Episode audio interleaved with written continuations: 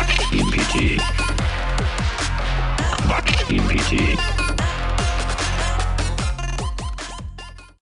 Ausgabe 1. Die Windradkleber.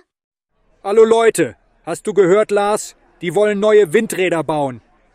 Ja, schrecklich. Und ich dachte schon, die Dürre letztes Jahr war wegen meiner verpatzten Regentänze.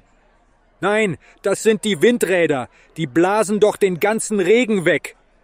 Genau, die blasen den Regen so weit weg, dass er im nächsten Landkreis runterkommt. Wir müssen was tun. Hast du den Kleber dabei? Klar, zwei Eimer voll. Wenn wir uns auf die Straße kleben, können die ihre Windräder nicht bauen.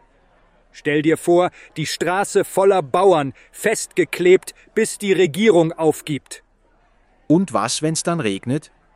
Dann kleben wir erst recht. Für Regen machen wir alles.